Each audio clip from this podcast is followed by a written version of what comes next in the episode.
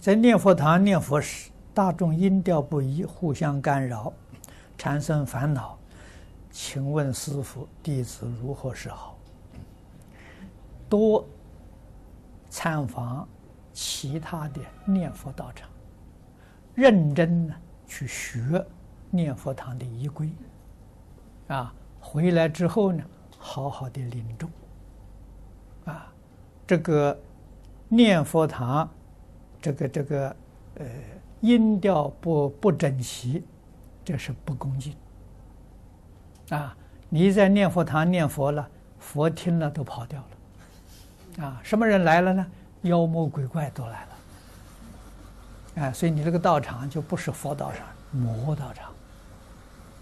啊，这个不可以不懂啊。